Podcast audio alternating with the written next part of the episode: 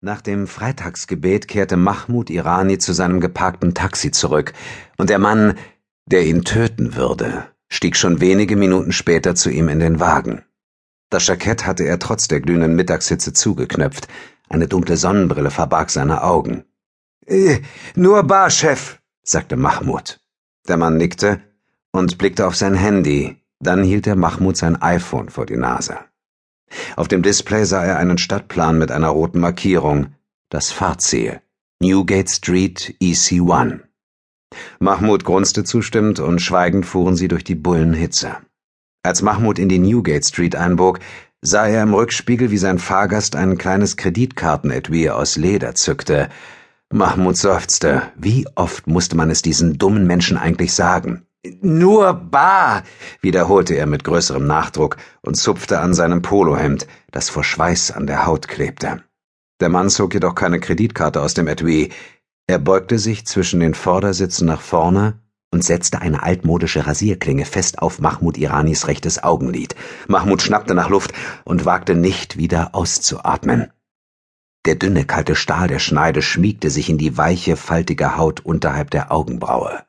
Wild flatterte das dünne Lid, das seinen Augapfel schützte unter der Rasierklinge. Nackte Angst stieg in ihm auf. Bitte, sagte Mahmud, bitte, nehmen Sie das Geld. Es, es ist unter meinem Sitz. Der Mann lachte. Ich will Ihr Geld nicht. Fahren Sie weiter, schön ruhig und umsichtig. Wie im Traum fuhr Mahmud mit einem zugekniffenen Auge, versuchte sich auf die Straße zu konzentrieren, während ihm eine Rasierklinge auf das rechte Lid gedrückt wurde.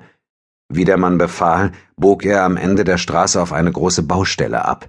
Sie war menschenleer, eine der kleinen Oasen aus vollkommener Stille und Leere, die einen mitten in der Stadt überraschen kann. Ein weiterer Turm aus Stahl und Glas wurde hier errichtet, aber an diesem Nachmittag arbeitete niemand daran. Sie waren ganz allein. Im unebenen Boden klaffte vor ihnen ein Loch. Darunter, sagte der Mann.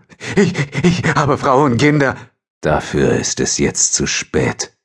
Die Rasierklinge drückte fester auf Mahmuds Lid, und er spürte, wie sein Augapfel sich bewegte, ein widerliches Wegrollen, als zucke das Auge vor der Schneide zurück.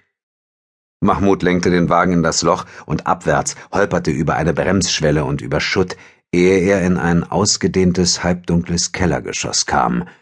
Was war das hier? Mahmud konnte nicht sagen, ob es einmal eine Tiefgarage gewesen war oder in Zukunft zu einer werden sollte. Im Moment war es nur eine weite, leere Halle mit sehr niedriger Decke, ein unterirdischer Kellerraum ohne Beleuchtung, bis auf die Sommersonne, die irgendwo hereinschien. Wo fahren wir hin? fragte Mahmud. Er konnte nicht mit Reden aufhören.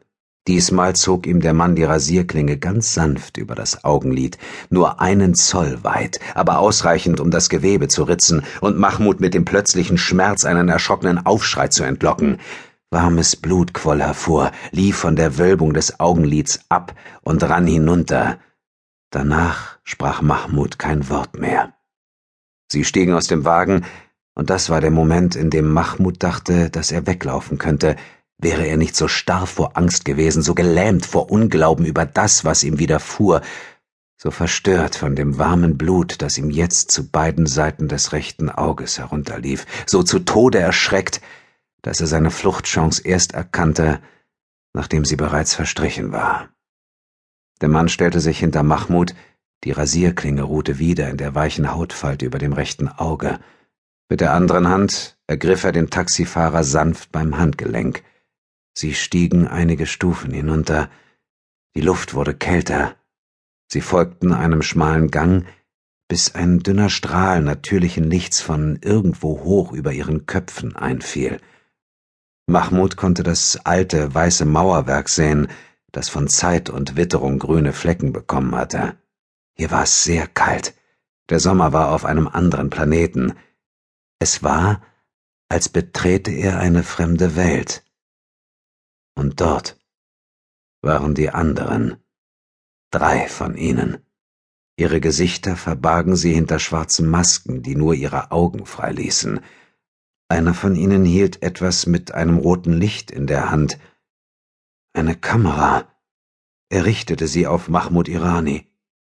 Mahmud erblickte einen Tritthocker, einen Elefantenfuß für die Küche.